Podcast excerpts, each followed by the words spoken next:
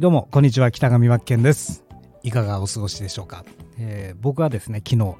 実家からゴールデンウィークで、えー、行って帰ってきてですね、まあ、いろいろゴールデンウィーク中は何をやっていたかというと、いろいろインプットを強めというか、えー、結構、まあ、実家でゆっくり過ごしながら、インプット結構してましたね。まあ、ちょうど北海道は桜絶世紀、えー、絶頂で、まあ、満開でした。で、ちょうどもう帰る頃には、えー、散っていくような雰囲気で、あまあ一瞬だなと。ちょっと寂しいというか、まああれがあの華やか、あの儚さが、また桜の魅力なのかなと思いつつですね、えー、いい時間を過ごさせていただきました。まあいろいろな気づきもありましたし、えっ、ー、と、そうですね、最後の方、2日間ぐらいは、えー、妻の方の実家が、えー、とても超絶田舎ででして、もう牧草地帯というか、まあ、隣近所が牧場だったりとかしてですね、まあ、牧場の方に行って、まあ、いろんなそこでも面白い気づきがあったので、ちょっと後で 話そうかなと思います。え最近ですね、僕もあの自分でオンラインスクールを運営していて、で、まあ、僕にもやっぱり先生がいてですね、いろいろ先生からあの学びを得ているんですが、まあ、人がですね、こう何かをやると、まあ、結果を出すにあたり、強い動機がなければ、やはりみんな、いや続かないよってことなんですよね。もうシンプルなんですけど、本当にこれだと思うんですよ、強い動機。何か結果を出したいという時は、強い動機。僕はいつも思ってることがあって、えまあ、自分でこう、スクールを運営していて、大体やっぱり3ヶ月ぐらい、最初ってやる気があって、よし、頑張るぞ、みたいな方が多いというか、まあ僕もそうですし、まあその熱がですね、どんどん冷めてって、やっぱり3ヶ月ぐらい経ってくる頃には諦めてしまうっていう人たちが結構ほとんどなんですよね。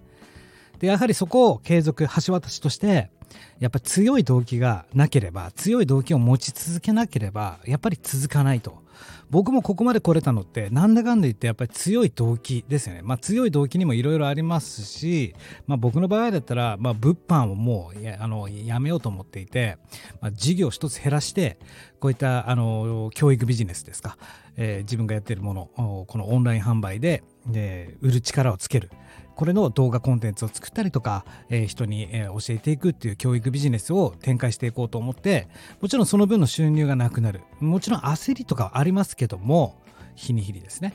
えー、どうなるのかなとか不安もあるけどもけどそれを支えているのは結局強い動機なわけなんですね。まあいろいろ理由がありますよ。もちろん、えー、何でしょうか、ね、これをやっていかないと食っていけない。えー、やらざる、やらざるを得ないじゃないですね。もうやりたいからやってるんですけども、もうこれをやらないと、もう本当にこの先真っ暗だし、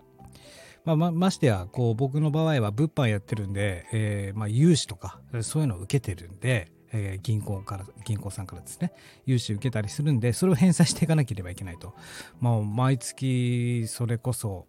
まあ、20万近くですかね。えー、黙ってでも、どんどんどんどん減っていくわけですよ。返済していかなければいけないんで。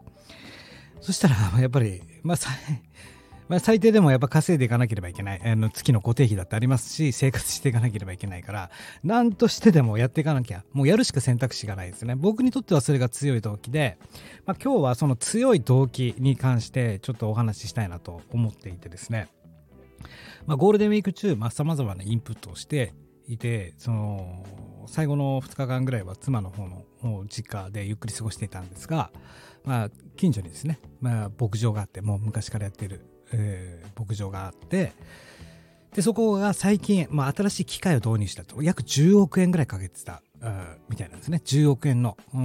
新しい牧場を建てて建て直しというか。でそこを見学しに行ってそのもう全てもロボットですよ。乳搾りとかあのー、全てロボットがやるんですよ。あのねもうあんな手で絞ってとか機械をねあのお乳にはめ込んで吸い取るとかああいうんじゃないんですよ。一頭一頭が管理されていてこの牛は今どういう状態だからどれぐらい乳が出てみたいな。でロボットが、えー、自動的にその乳を吸う。でその要はちゃんとうまいことできていてあの配合されて餌がですね。餌が餌を求めに牛がこう来るわけですよ。機械の方に。で餌を食べてる時にそれをロボットが探知して自動的にお乳を洗ってで吸うとでこの牛はさっきもあの乳もう絞お乳お乳うるさいですね絞ったなと思ったらあの乳絞んなかったりとかもううまいことできてるんですね。でもその一頭一頭がロボットで全部管理されていて、まあこれはやっぱりそういう10億とかかかるなと。イコールですよ。こういうことですよ。AI が AI の時代だよっていうことです。AI が AI の時代ってちょっと話おかしいかもしれないんですが、どんどんどんどん人の手がいらなくなるっていうことなんですよね。で、全部ロボットになっていくってことですよ。で、僕今やってる教育ビジネスっていうのは、まあ一生なくならないものだと思ってるんですよね。あの AI じゃできないこと。だから僕はやり続けるし、やる必要がある。そう感じてます。これからですね、どんどんどんどんこうロボットにとあの仕事を奪われていくわけですよ。で、こっからなんですけど、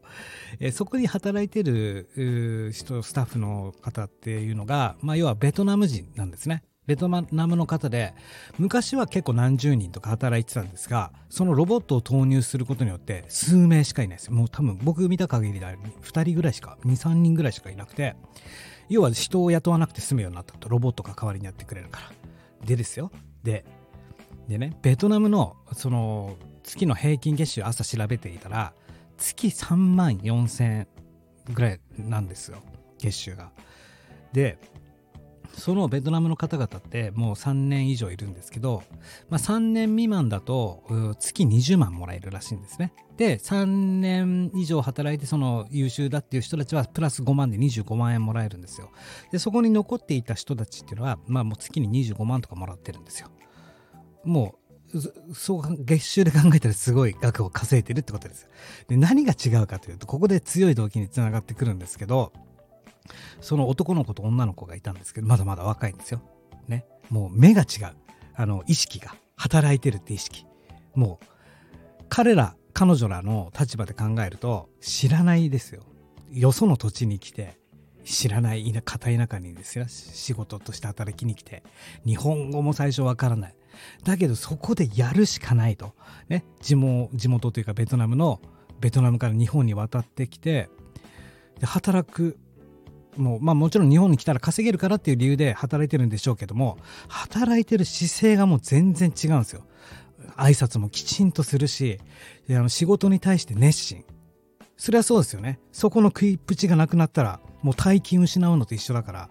自然ともう一生懸命働かざるを得ない。いつ首切られるかはわからないけども。だけどそういう人たちが残るっていうか、えー、必要とされますよね。日本人からしてみても、まあ、安い給料なのかどうかは分からないんですがどういった人たちを雇うかといったそういった一生懸命働いてくれる人たちが残ると。いうですね。とにかくその彼ら彼女らも強い動機があるからこそここの日本、ね、自分たちのですよ、えー、地元を離れて、えー、はるばる働きに来てるわけで。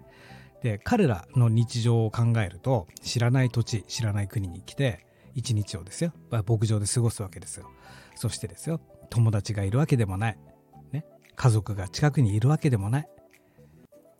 そんな中一日を仕事というものをして一日が終わるわけですよ。だから全部我慢してるというかね。今は日本に仕事をしているしに来ているという選択肢を選んで一生懸命働いてる。もうこれがここにすごく強い動機ってそこだなと。強い動機は何かというとやるべきことを全うする。やるべきことに全うする。その家族との時間とかそういうのを全部捨てて。でですよまあ3年以上いるということはもう相当なベトナムに帰ったら大金持ちになってると思うんですよ。お金も貯まってるし。で彼らはそれそれがあるから今ここで働いてるというか働く意味を成しているというか目標を持ってですね。ここで俺は働かなきゃいけないんだと。働く意味がある。理由としてはこれだけ稼げるからっていうのがあるからですよね。それこそが強い動機だし、まあ、地元に帰った時はもっともっと幸せに、暮らしてほしいなと思いますしねやっぱお金は貯める時に貯めといた方がいいっていうあれでしょうねきっと彼らからしたら。うん、だから、まあ、どの話につながるかというと、まあ、強い動機をを垣間見たなと思いましたね。強い動機とはもう優先順位優先順位を明確にしてそんなね欲とか自分の時間とか、ね、そんなの全て切り捨てる。そうですよ。これが大事なことだなと思いましたね。あなたには強い動機ありますか？僕にははっきりあります。だから今日も仕事するし、今日もやるべきことある。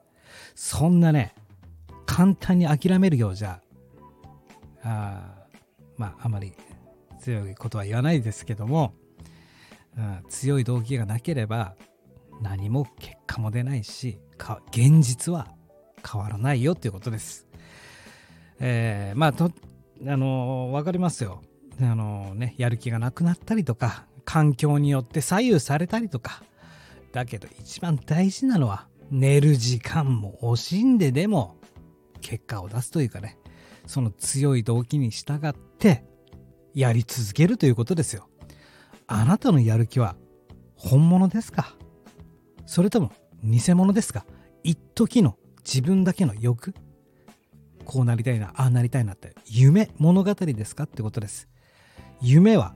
現実にしてこそ、なんちゃらかんちゃらです。ちょっとうまく喋れないんですけどもそういうことですよ。夢ばっかり見てても何も現実は変わらないよというお話でした。